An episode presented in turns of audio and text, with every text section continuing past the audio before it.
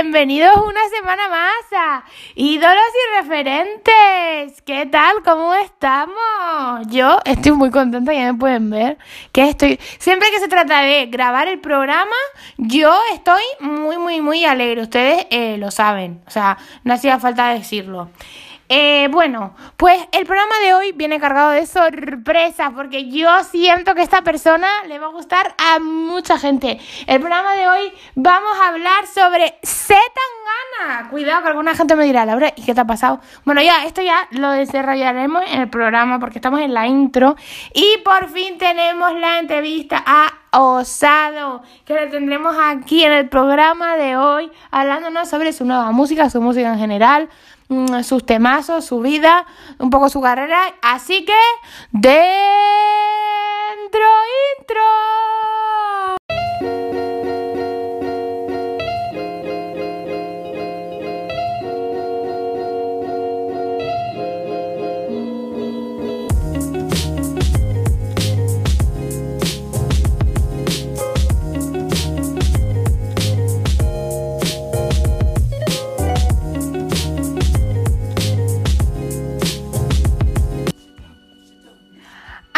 Álvarez Alfaro, más conocido como Zetangana, es un rapero, artista, productor y compositor.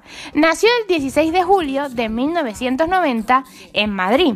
Le conocemos también por sus apodos como el madrileño, Zetangana o Pucho, y está caracterizado por sus influencias de temas latinos o al más puro estilo flamenco, llevándolos a todas las partes del globo terráqueo, con temazos como Mala Mujer, Llorando en la limo, o Bien Duro, y con su gran, o su gran colaboración con Becky G.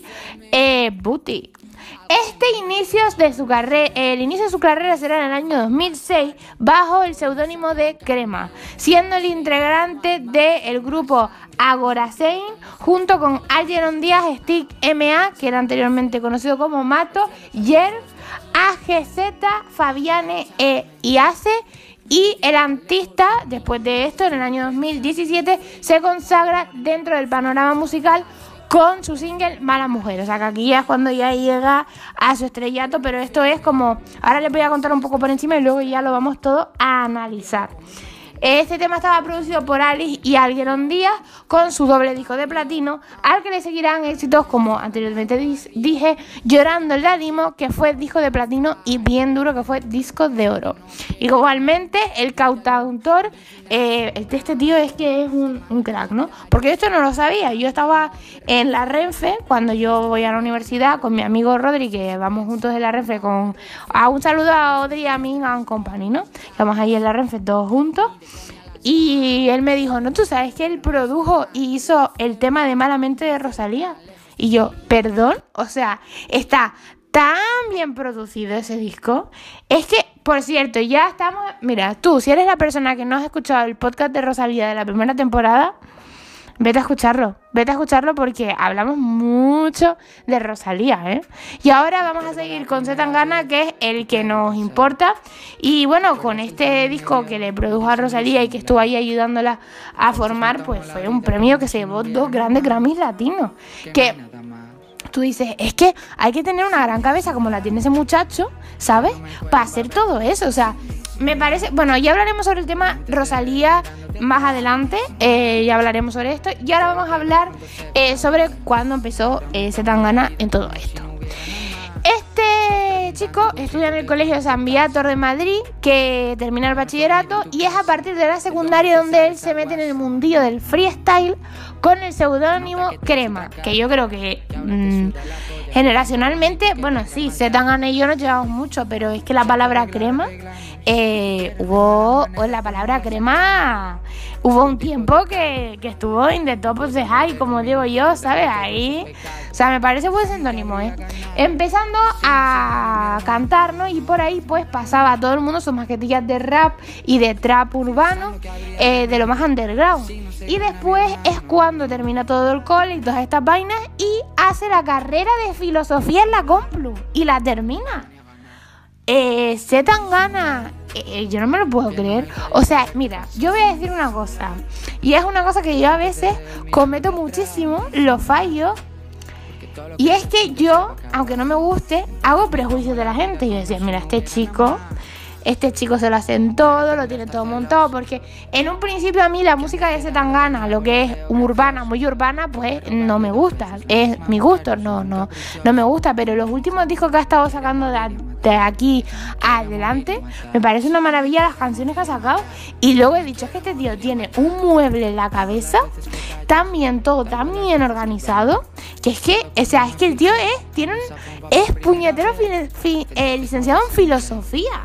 O sea, cuidado con lo que estamos hablando, pero aparte de esto, eh, o sea, tiene un carrerón que es que vamos a seguir hablando sobre su carrera, porque en el año 2011 reaparece bajo ya el nombre Zetangana y hace colaboraciones con otros músicos y cantantes del gremio así. De la música urbana, quiero decir, ¿no? Y ahí es cuando ya se le viene a reconocimientos, tanto buenos como malos, porque todo el mundo sabemos como la crítica de la industria musical, que hay veces que se pasa a tres pueblos, pero oye, también está bien criticarle a una persona cuando las cosas están bien o cuando las cosas no se merecen exactamente mm, un apoyo, ¿sabes? En plan, chicos, si lo has hecho mal, pues una, un aplauso en la espalda y a mejorar, ¿no? Que hemos venido a este mundo a equivocarnos, a equivocarnos y aprender los errores. Mr. Wonderful, sí soy. Bueno, pues en el año 2012 se estrena Loves, que es considerado uno de los mejores trabajos de Zetangana, por lo que yo he leído yo, pues la verdad, ese trabajo no me lo miraba a fondo, pero oye, está bien, está bien. Y a partir de la publicación de este, unos meses más adelante, em, pues él ya empieza a dar entrevistas a los medios y empieza ya como, pues esto, pues a crecer su popularidad, como decíamos anteriormente. Y una de las cosas que hace es que se coge, se va a un pueblo de la Sierra de Madrid, sin internet, sin distracciones ni nada, y el chaval se mete ahí a componer. Que yo digo, siempre está bien hacer esas cosas, siempre está bien. Mira, voy a contar algo aquí, porque esto me ha incitado para hacer una reflexión. Este fin de semana que no tiene que ver con el tema artisteo, sí tiene que ver con el tema artisteo para que se vean cómo es el gremio de la música y cómo es eh, el gremio no solo de la música, sino de los artistas, que a lo mejor Zetangana no solamente lo hizo para componer un disco, sino también para que le diera un respiro, ¿no? Porque ya por esta época el chico pues ya era bastante reconocido y famoso.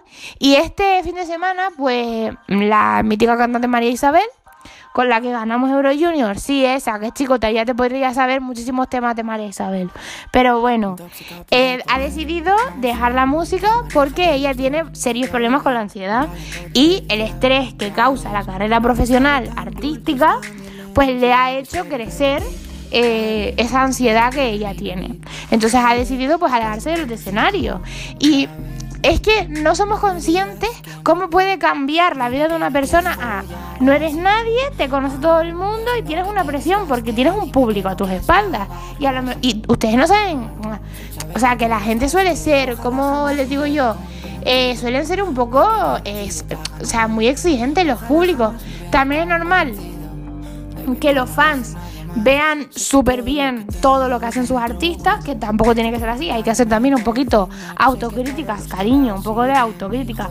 Pero yo también creo que ese Tangana lo hizo un poco como para alejarse y meterse como un poco más en adentro, no lo sé exactamente, pero para mí sí, o sea, para mí hombre, sí, para sacar esta inspiración, pero también como para meterse él más adentro de lo que viene siendo su eh, relajación.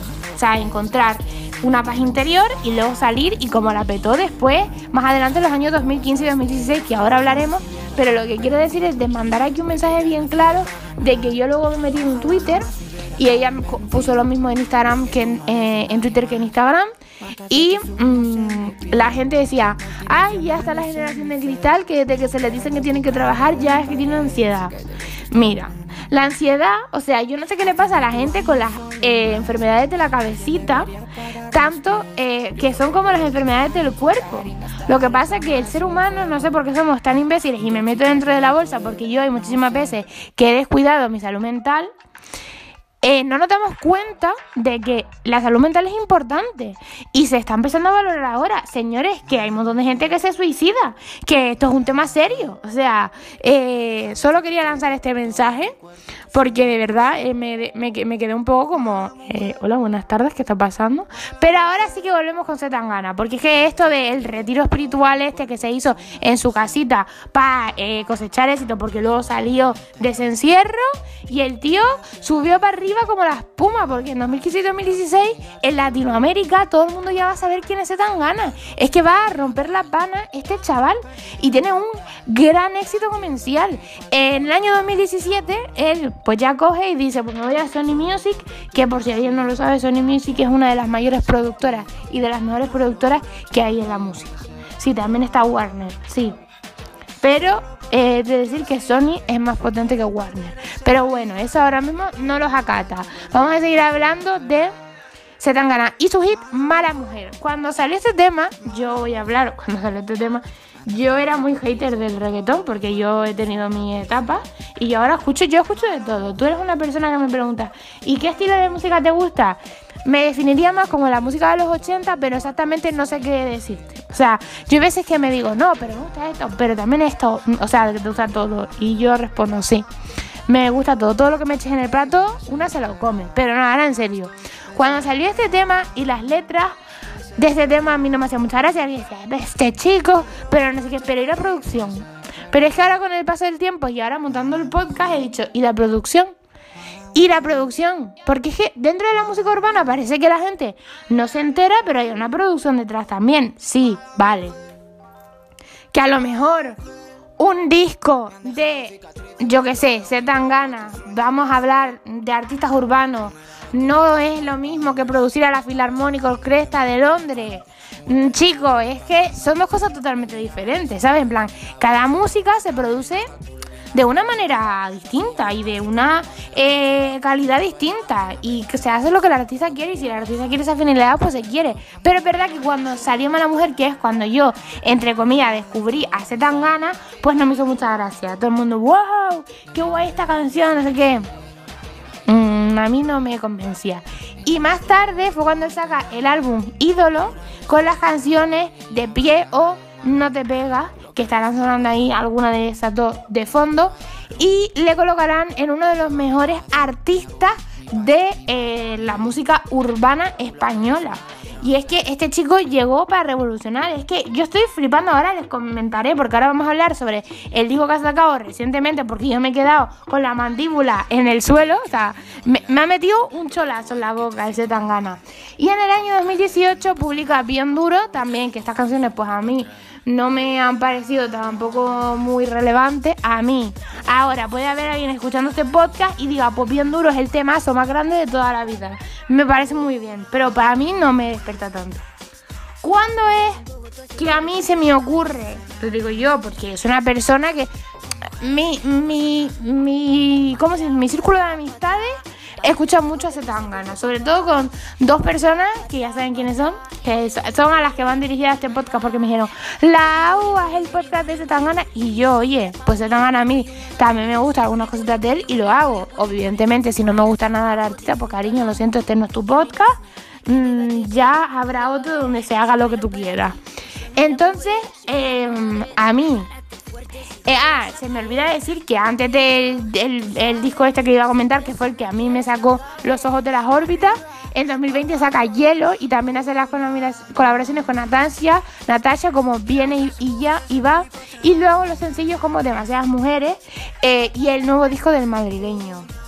Claro, demasiadas mujeres. Yo escucho, a mí me ponen la canción y yo escucho ¡Joselito! Y yo digo, pero este chico, perdón por el grito que acabo de pegar, si están escuchando el podcast con auriculares. Pero Joselito, que me has mezclado, Joselito, yo, yo me quedé de piedra, yo dije, el, los outfits de, mm, del, del videoclip que descubrí hay una chica, no sé cómo se llama la chica, mm, otra vez mal, que no apunto las cosas. Eh, hay una chica en, Instagram, en TikTok que enseña como looks así muy vintage. A mí me encanta ella y fue la que hizo todo el, el dress up, se llama, ¿no? Es corregirme, ¿eh? Pero yo se llama el dress up, ¿no? El, esto de la ropa del videoclip que no me sale y luego me trabo. Y yo me quedé patidifusa y yo dije, pero ¿esto qué es? O sea, este chaval que ha venido a hacer temas de reggaetón profundo, de mm, música urbana profunda, ¿qué va a hacer ahora? Porque a mí que me metas a Joselito en medio de una música urbana, oye, ya te ha ganado todos mis respetos, corazón. Es que, y luego, claro, me vienes a mí con el disco del madrileño que de repente me sacas a la húngara La húngara, señores, y me haces un temazo como tú me dejaste de querer, que, o sea, vamos a ver, aquí también si vamos a hablar de Setangana, por si alguien no lo sabía, Setangana y Rosalía eran pareja. Y yo creo que el pobrecito mío se ha quedado traumado, porque la, yo no sé qué pasó ahí, si le dejó la una o le dejó el otro, pero es que eh, tú me dejaste de querer, la chica del videoclip es Rosalía. O sea, a ver, a mí no me miente nadie, o sea, esa es Rosalía. Pero es que el tío, tuve que las entrevistas, escuché un vídeo que hizo él con Ibai, que está muy bien, está muy guay. Y luego eh, los chicos del bloque, que el bloque es un programa de música que está muy bien, de música urbana, que hace televisión española, eh, que vinieron a darnos una charla en la uni. Eh, por unas puertas abiertas que había en la universidad y a mí pues no me gustaba la música urbana y gracias a ellos pues empecé a abrirme un poquito más de la música urbana. consejito del día. lo de es que la música de mi generación era mejor que la de ahora Vuelvo y repito lo que digo en todos los podcasts, en todas las generaciones musicales han hecho mierdas. Pero mierdas que tú dices, ¿cómo puede estar este personaje aquí? Así que nos callamos, escuchamos, contemplamos y juzgamos cada uno por lo nuestro. Porque yo he caído en el tópico de los Beatles son los mejores cantantes del mundo y yo, a ver, chica, ¿habrá más gente que habría hecho lo mismo que los Beatles años atrás y nadie les habría hecho caso? También. Pero bueno, volvemos otra vez a Zetangana. A mí este disco de El Madrileño es que me flipa. Estoy a ver si me puedo comprar el vinilo, porque no me lo compré en su momento y yo soy muy fan de los vinilos. Arroba ídolos y referentes y saben dónde puedo encontrarlos, que seguramente en el corte o tal. Pero cuando yo veo la ristra de artistas que tiene este señor, las colaboraciones que va a hacer en el madrileño, eh, Jorge Drexler. Perdóname la vida, o sea, es que me ha salido hasta un año, Jorge Drexler. Que, que por si no lo, lo, conocen, pues ya están buscando Jorge Drexler porque es un gran artistazo argentino. Y luego me ponen a. ¿Cómo se llama esta? A Calamaro. Calamaro, es que, es que Calamaro es historia de la música. Eh, a cantándome la canción Hong Kong, que a mí me encanta. Na na na na na ni na na na na na Hong Kong. O sea, a ver, no me voy a cantar en todos los podcasts. Eh, hay que pagarme unos royalties, también te digo. Eh, o temas como nominado, que, que a mí es que a mí me flipo muchísimo. Y eh, luego también las colaboraciones con los hermanos Carmona. es que en qué momento, o sea, se vuelve un momento de que el flamenco ahora mismo está tomando una fuerza, que esto también lo contaba en el podcast de Rosalía, que hace muchísimos años el flamenco lo teníamos lo más renegado, lo más cañí de España. O sea, yo creo que no habíamos rescatado el flamenco, la música andaluza, como quieran llamarlo, más in desde Estopa. Ya va a venir la gente a tirarme zapatos y a decirme, ¿Estopa? Y yo, sí, cariño, porque Estopa eran rumbitas catalanas. Coño, ya sé que son rumbas catalanas, pero eh, ¿saben lo que quiero decir? Eso. Y a mí me dejó muerta cómo hacía esa fusión con la música actual, como, como por ejemplo la producción musical de este disco me parece, me parece que rompe con todos los demás artistas urbanos. O sea, yo ahora mismo tú me tienes que decir, dime un artista urbano que destaque en el panorama español y yo te digo, se tan gana. Como hombre, se tan gana. Como mujer, te pondría a Rosalía y a lo mejor no a Rosalía, sino que te pondría más gente que está yo qué sé, Mala Rodríguez también me parece muy buena y no se le hace el caso excesivo que debería de tener o Beatriz Luengo, ¿no? Pero es que se tan gana. Es que me van a decir, Laura solo ha parado de admirar en este podcast, que creo que llevo cinco minutos admirando el trabajo. Porque es que en, el, en la actuación de Tiny Desk, de esta que lo hacen como en cover todo, ¿no? En cover no, en, en acústico, era la palabra que yo quería utilizar. Es maravilloso, es maravilloso como, como, como está todo calado, todo unido y me parece una fantasía, estará sonando una de esas canciones de, de, de las que tocaron en Tiny Desk, porque es que yo me quedé anonadada. Es más, mi padre, que a mi padre este tipo de música, pues no le suele gustar porque mi padre y yo somos muy indies, pero muy indies, que nos encanta la música indie. O sea que yo soy muy fan de mi cafeína y muy fan de, de Vetusta Morla y de Lori Meyers. O sea, amiga, eh, me pones esto y mi padre, joder, qué guapo, pásame el link de la canción para ponerlo en Spotify. O sea, eh, mi padre escuchando a Zetangana. Es que este tío es revolucionario. Y ni he oído comentarios ahí de, es que este tío se lo está montando todo. No, señores. O sea, se nota muchísimo cuando a una persona le montan el kiosco y a una persona cuando se lo monta él mismo o ella misma el kiosco. O sea, las cosas como son, al César lo que es del César. Y bueno, hoy en día Zetangana pues mm, está, está rompiendo la pana. Yo no sé qué es lo próximo que va a sacar. A mí me hizo mucha gracia porque cuando se terminó Eurovisión, no sé si el productor de él le dijo que, mm, que si queríamos que ganáramos Eurovisión, pues que iban a hacerlo Zetangana. Y yo, mira, ahí tiene el Festival de Benidorm, que vaya, se presente y así ganamos. O sea, pregunto, es hora de llevar, y vamos a llevar productos nuestros a Eurovisión. Que ya era hora que se hiciera una elección por un festival, que no lo eligiera la gente de los altos cargos de televisión española. Si a mí Blas cantó me parece fenomenal, pero es que no nos entiende, Europa no nos entiende. O sea, yo creo que Europa está de nosotros hasta el pinglis, pero amiga, no vamos a parar hasta volver a ganar. O sea, ¿cómo vamos a ganar dos años seguidos de Eurovisión? Eh? Y luego hasta luego, Lucas, de ti nada más se supo. Es que no puede ser. Estuvimos a puntito de ganar con las azúcar moreno, a puntito de, ganar con bailemos un bailar pegado luego todo al carete. Pero bueno, espero que si se lleva tan gana, gane de verdad, o sea, de verdad te lo juro, que no es broma, que yo, yo voto a Zetangana como para que vaya a Eurovisión si se presenta al Festival de Benidorm. Que no sé si sabéis la buena nueva que ahora se va a elegir a los representantes del, Festival de Eurovisión por el Festival de Benidorm, que lleva ahí toda la vida. Lo que pasa es que Televisión Española pues ha dicho, mira, aquí vamos a rescatar esto. Y bueno, después de haber estado hablando un rato largo sobre Zetangana, el programa de hoy sobre el artista sé que me lo van a decir.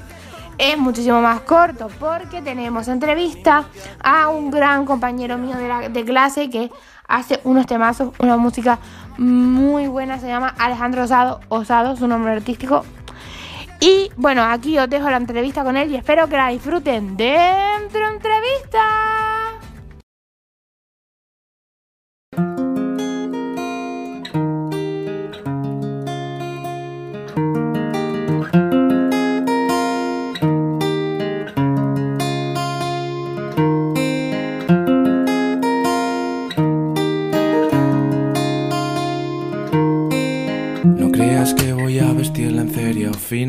Hoy no combina con lo que hay en mi interior. Pues dentro hay una bomba como en Hiroshima. Hiroshima imagina que pasara entre los dos. No te voy a contar todo lo que sabía. Solamente vengo para saber lo que pasó. Que te cantaba como ya Yatra Cristina. Y tú no me sentías tal cual si lo hacía yo.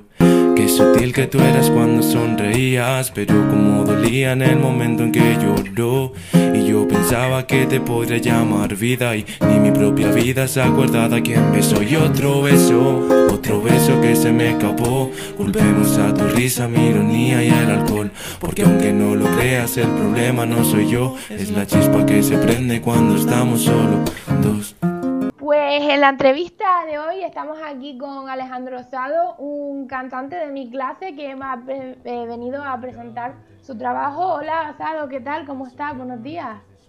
Hola, buenas, encantado de estar aquí. Bueno, pues vamos a empezar la entrevista con la primera pregunta, que es ¿cómo surgió todo esto de que tú empezaras a cantar? A ver, eh, mis canciones eh, a priori son normalmente románticas, así como de desamor. Básicamente lo que puede empezar o sentir un adolescente que, bueno, pues ha tenido algún desamor o algún tipo de relación amorosa que haya salido más o menos bien. Y pues yo estaba en un momento de mi vida en el que por eso estás enamorado, estás ilusionado con cualquier persona o con lo que sea. Y, y te llevas pues una desilusión. Entonces, como mm, de puertas hacia adentro soy bastante introvertido con lo mío, por así decirlo, que no suelo de decir a la gente, oye, pues cómo me siento, de estar mal por esto, tal, tal, tal, pues eh, decidí empezar a hacer, pues a escribirlo, a lo que me sentía mal o lo que tenía así como más dentro, que me inquietaba o lo que fuese, pues lo empecé a escribir. Y tenía canciones y empecé a escribir canciones en el 2017 o por ahí más o menos. Entonces, pues ahí empecé un poquito con la poesía, con las canciones, encima empecé años antes como a escuchar rap y pues por ahí empezó un poco todo, ¿no? También en el 2016 o así empecé a escuchar a, a Beret y cosas de esas que luego, bueno, ya de, luego referentes y tal, pero eh, empecé a escuchar pues un poquito ya de ese tipo de música. Y pues en el 2017 empecé a escribir, empecé a escribir y en el 2018 saqué pues, mi primera canción, que la subí a YouTube, porque pues, pues tenía apoyo de mi clase en el instituto y dije, bueno, pues la subo. Y empecé ahí con la música, poquito a poco, con verdades inventadas, Luego seguí subiendo, luego ya empecé, me metí en Instagram y lo dejé todo en Instagram así más ordenado, porque bueno, como mis canciones, por así decirlo, no tienen licencia, porque las la, bases no son mías, pues dije, bueno, pues lo subo por Instagram, que estoy seguro de que de aquí no me las pueden quitar, porque no las monetizo. Entonces, pues las dejo aquí, la gente que quiera escucharlas, pues que las escuche o se las descargue o me las pida y demás. Y ya poco a poco, pues haciendo la base, por así decirlo, por si luego la subo a Spotify en algún momento o me, profesionalizo más, que eso es lo que quiero, pues ya tener como la base de que he empezado aquí, estos son mis orígenes. Eh, vale, y con motivo de lo que estabas hablando ahora, de que todo empezó por el tema amoroso y tal, mi siguiente pregunta era que si tú eres más del tipo de cantante que hace letras totalmente realistas o te vas a crear un poco un mundo ficticio. A ver, eh, es una buena pregunta. A ver, yo normalmente, normalmente cuando empecé a escribir, empezaba a escribir los sentimientos que yo tenía en el momento. Como te he dicho, era como, no sé cómo decirle a mi mejor amigo y mi mejor amiga, oye, estoy así de mal, pues te lo escribo en una canción. Entonces, todo lo que escribía eran sentimientos que yo sentía, historias que yo tenía y tal.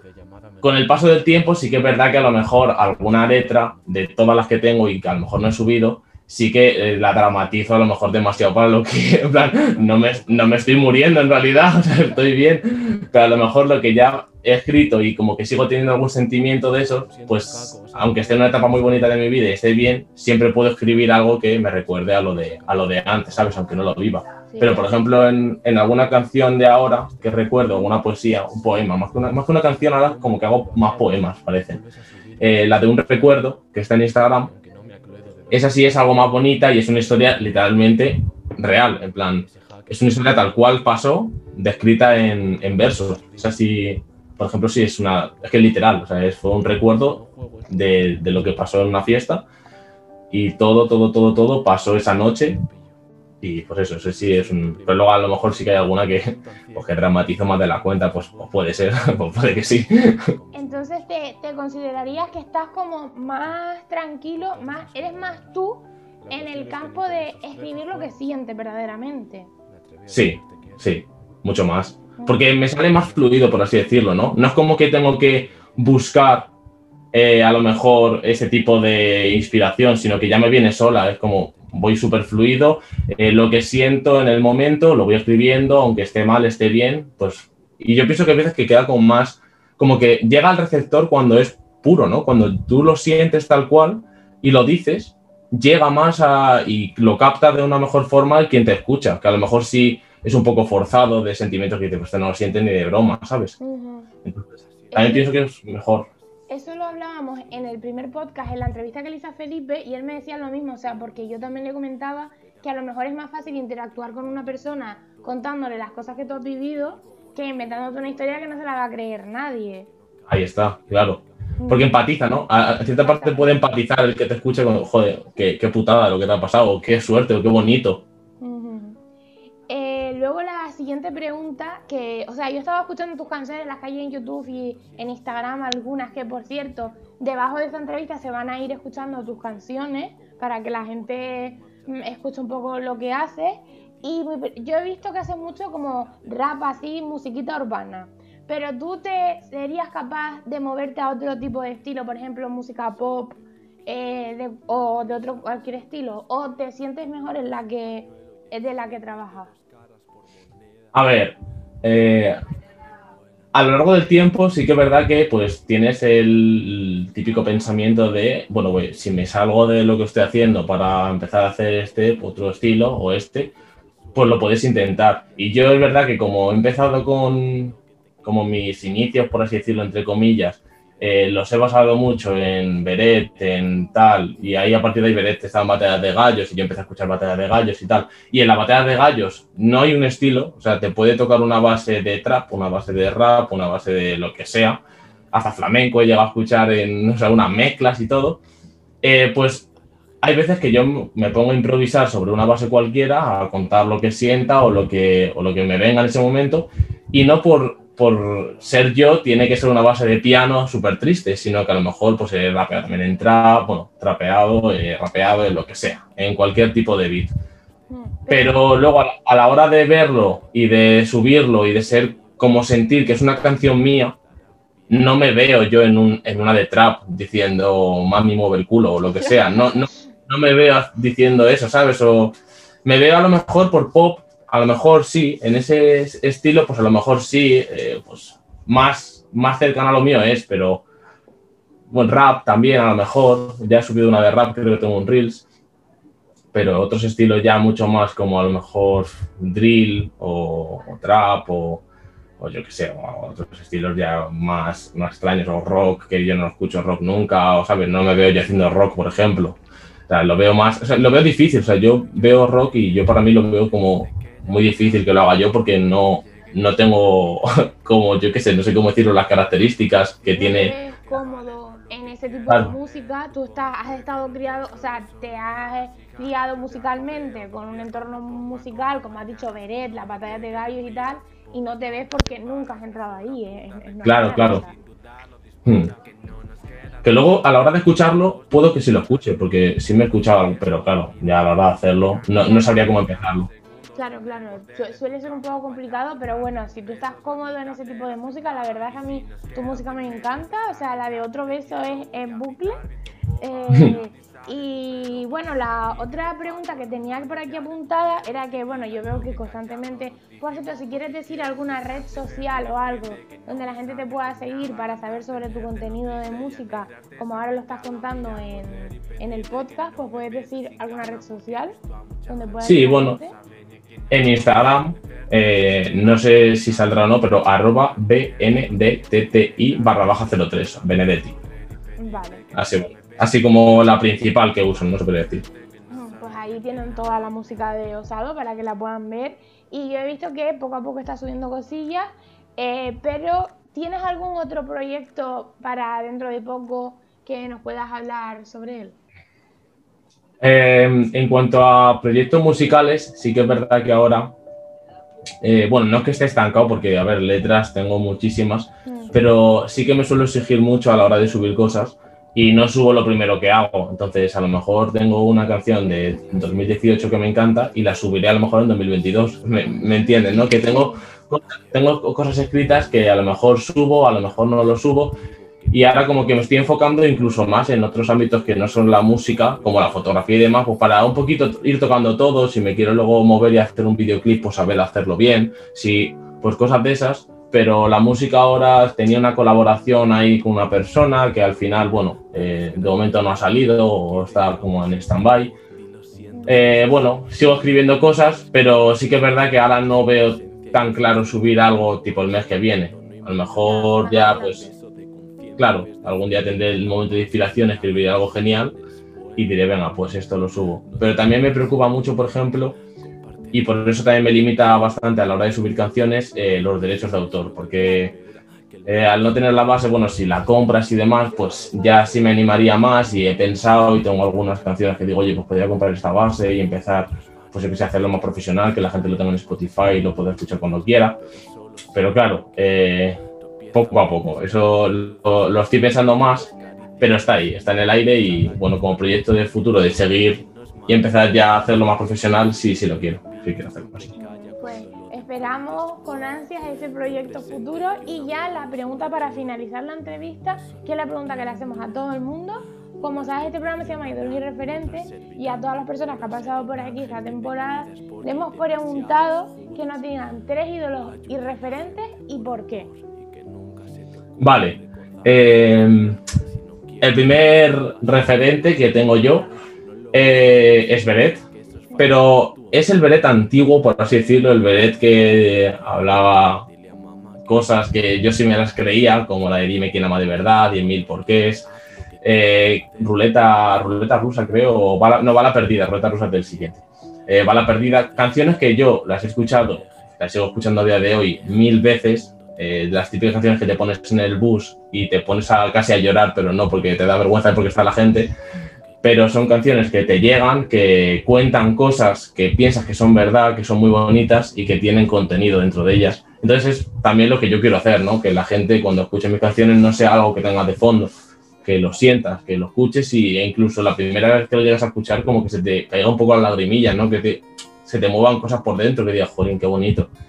Y eso es lo que yo sentía con ese Beret. Luego hay otros, por ejemplo, Brock Ansiolítico, que es eh, también una persona que hace, pues así, no sé cómo describirlo, rap, eh, pero más sentimental o más desamor o tal, que también tiene letras que son, son maravillosas, o sea, yo así por dejaros alguna, eh, Ruleta Rusa es una de las canciones que, que me encantan.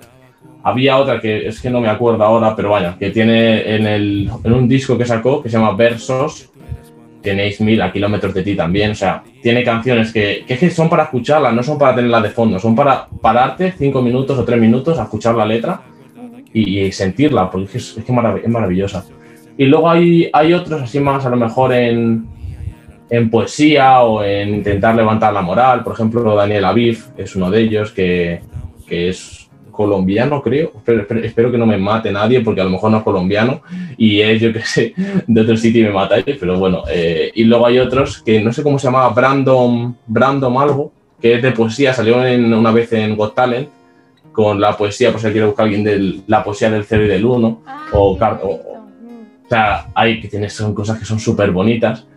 Y bueno, alguno más seguramente habrá, pero tampoco voy a ponerme yo a decir. Bueno, ya el último, que es Rafa Espino, que también hay canciones que me encanta de él, eh, que son preciosas. La, una se llama Postdata Te Quiero. Y una también he escuchado mucho es la de Tu Momento, que describía en ese momento pues, lo que me pasaba a mí y me sentía tal cual lo decía la canción. Esa canción pues, en bucle, de las típicas que tienes en bucle todo el día. Hay una pregunta que se me ha quedado aquí un poco en el tintero, pero te la voy a hacer porque diciendo yo te lo tengo que decir. Y es que la gente que está, por ejemplo, ahora escuchándote y dice, o sea, está escuchando tu música de fondo y está escuchando a ti ahora y dice que también se quiere animar pero no se atreve, ¿tú qué consejos le darías? Así como las cosas que hiciste tú para empezar. A ver, eh, yo creo que principalmente que te guste, que te guste, que sea lo que tú quieres hacer, que no sea porque eh, a lo mejor, yo qué sé, eh, lo empiecen a hacer tus amigos y digas, ah, pues yo también lo hago pues porque lo hacen ellos y así me siento más integrado. No, eh, que te llene, que sea algo que tú hagas por hobby, que no vengas con una... Yo, por ejemplo, todas mis canciones, ninguna está monetizada y es que aún no tengo pensado monetizar ninguna porque es lo que te digo, las tengo como hobby y para cuando sea mayor escucharla y decir, jo, qué bonito, macho, qué bonito escribía antes y ahora no leo ni el papel. ¿Sabes? Con ese sentido, o sea, las quiero tener pues para un futuro y sin visión de, por ejemplo, mucha gente te dice, bueno, pues a ver si me pongo la música y me pongo a hacer canciones y me pego en trap o lo que sea. A ver, también está bien y lo puedes intentar hacer así, pero eh, yo para no aburrirme y para seguir sacando cosas, es mejor tenerlo como hobby y mientras tanto pues ir haciendo tus cosas y si en algún momento pues le gusta a la gente, pues oye, pues perfecto. Y si no le gusta a la gente, lo principal es que te guste a ti. Por eso te digo que sea tu hobby, que sea algo que te guste y no que hagas por presión social o porque lo ve bien la gente o por lo que sea, sino pues porque te nazca. Mm, que eso también le hablaba con, con, Felipe, ¿no? Que hay mucha gente que a lo mejor está haciendo música urbana porque es la música que está en el momento, pero obligado, tú no te tienes que sentir obligado porque de cierta manera eh, un artista, cualquier disciplina que toque, ya lo comentamos donde veces, es como abrir su corazón y es lo que estás diciendo tú, es contar lo que tú sientes y lo que va a valer es, si tú sientes que está bien hecho, eso es lo que va a valer. De todas maneras, siempre se tiene un público amplio y muchas personas les va a gustar tu trabajo y hay personas que no. Pero hay que mm. tirar para adelante, o sea, hay que confiar en uno mismo. Si tú crees que lo estás haciendo bien, pues adelante. Sí, a mí, por ejemplo, hay muchas veces que me han dicho, oye, pues cámbiate al trap, ¿no? Por ejemplo, que, que ahora está súper demandado, que la gente lo escucha más. Y te digo, bueno, pues, pues puede que a lo mejor algún día haga una canción, dos, tres, no sé, a lo mejor hago y empiezo a hacer un disco de trap pero si no me nace, van a ser unas canciones que para mi gusto y para el de los demás, aunque no te lo digan, van a ser una mierda. O sea, es que es así. O sea, van a ser canciones que, que no le van a gustar a nadie porque a mí directamente no me gustan. Entonces, si no me gustan a mí, no le van a gustar a nadie. Entonces, primero, pues lo que te digo, que te gusten a ti y ya si le gusta a la gente, mira, pues qué bien, qué suerte tenido. Pero si no, pues no te obligas a hacer cosas que, que no te gustan, porque no lo vas a seguir haciendo. Y al fin y al cabo lo que más importa es tener como continuidad y seguir haciendo pues lo que te gusta. Una cosa que también te quería comentar, que ahora acordándome que mencionaste antes el tema de los videoclips, eh, ¿cuántos videoclips has hecho? Así por, por curiosidad. Creo recordar, creo recordar que dos. Y bueno, hice uno más en otra canción, pero no lo llegué ni a subir, porque no nos gustaba ni a que dice ni a mí el videoclip. ¿Y cómo fue la experiencia de grabar un videoclip? O sea, ¿tú te sientes cómodo? ¿Lo diriges tú? ¿La idea es tuya? ¿O te ayudas en otras personas que, que te puedan aconsejar? Pues en el primer videoclip fue, bueno, tras el trabajo, un trabajo de clase. Y ese, pues eh, le dije, oye, chicos, tengo esta idea, tal. Y me fueron también diciendo, oye, mejor esto, mejor tal. Entonces fue como un trabajo de todos. Pero como que yo decía, oye, quiero hacer esto, tal, pues porque, a ver, es el trabajo de clase. Pero bueno, si me sirve a mí también. Y claro, pues me apoyaron en todo y me ayudaron muchísimo. Fue, pues, pues un trabajo de todos. Pero el segundo videoclip, que fue el de Carta a un hijo, que creo que es la última canción que tengo, ese yo hablé con unos amigos míos y les dije, oye, eh, bueno, los digo el nombre, Daniel y Jesús, y les dije, oye chicos, tengo esta idea, eh, quiero estos planos, como que ya tenía yo el storyboard hecho, tenía la idea hecha, tenía ya todo como muy pensado, pero necesitaba pues a lo mejor material, necesitaba que me ayudasen a grabar y demás. Y nada, no me pusieron ningún problema, me dijeron, sin problema, te ayudamos, los dos súper bien, me ayudaron en la grabación y demás. Luego Jesús me aconsejó un poco también para la edición, pero ese trabajo sí que es verdad que fue colaboraron, pero que como que el trabajo y dirigirlo y tal fue más fue más mío. Ese sí que sí que fue más propio, por así decirlo. O sea, que a ti te gusta tener la realización para enfocar bien lo que dice la letra en un videoclip y la gente lo pueda entender. O sea, te gusta ese mundillo también. Claro, es como que yo lo que me imagino en la canción al hacerla, pues intento plasmarlo en vídeo, ¿sabes? Yo me imagino que estoy escribiendo una carta con estos planos, demás, para que se más que para que la gente vea el videoclip, que hay muchas veces que se tiene que ver por la que atraiga, como para que al verlo tú lo único que estás haciendo es fijarte lo que dice la carta. Entonces son planos lentos, que están escribiendo y tal, que tú no te fijas tanto en eso, sino que eso te acompaña a lo que va diciendo la letra. y eso es lo que quería hacer. Al programa. Si quieres decir unas últimas palabras para la audiencia o algo, lo que tú quieras, te dejamos estos minutitos. Nada, pues he estado muy a gusto, la verdad. Eh, bastante, bastante bien, me ha gustado. Ha sido, bueno, no sé cuánto hemos estado, 20 minutillos así. Ha sido un rato bastante ameno y que nunca había hablado, por así decirlo, con, con nadie de esto. Así que bueno, para ser la primera vez yo pienso que, no sé, me ha gustado mucho. Muchas gracias a ti, por supuesto. Y cuando salga, creo que era el viernes, me dijiste. Sí, el viernes sale. Vamos a, a, darle, a darle apoyo a todo el mundo y, y a que, vamos, que siga Laura haciendo cosas de estas que son muy bonitas y, y luego al fin y al cabo lo que te he dicho antes, y luego pues sigue el paso del tiempo y lo sigues haciendo, cuando escuches los primeros, pues yo que sé, te, te da orgullo, ¿no? De haber empezado esto y que está súper bonito y súper chulo. Pues muchísimas gracias. Nada, a ti, a ti.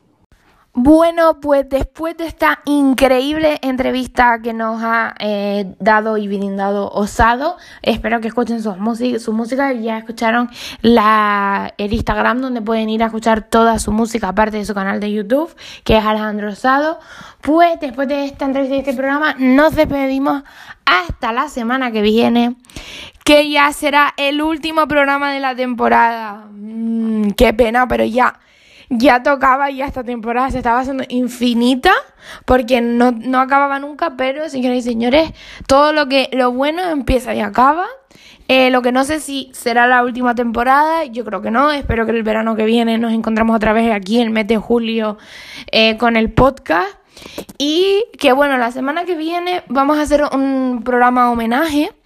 Ah, tendremos programa y entrevista, así que cuidado, eh, cuidado un programa por todo lo grande y que se lo vamos a dedicar a Carmelo de la década prodigiosa que hace unos días pues fallecía a, a, los sesenta y pico años de edad.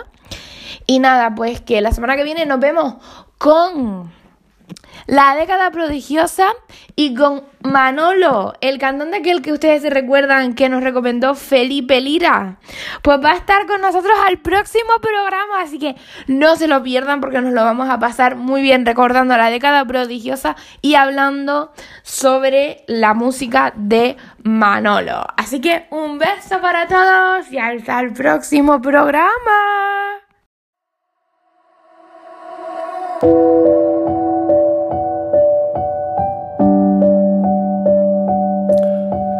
Es una carta para mi hijo.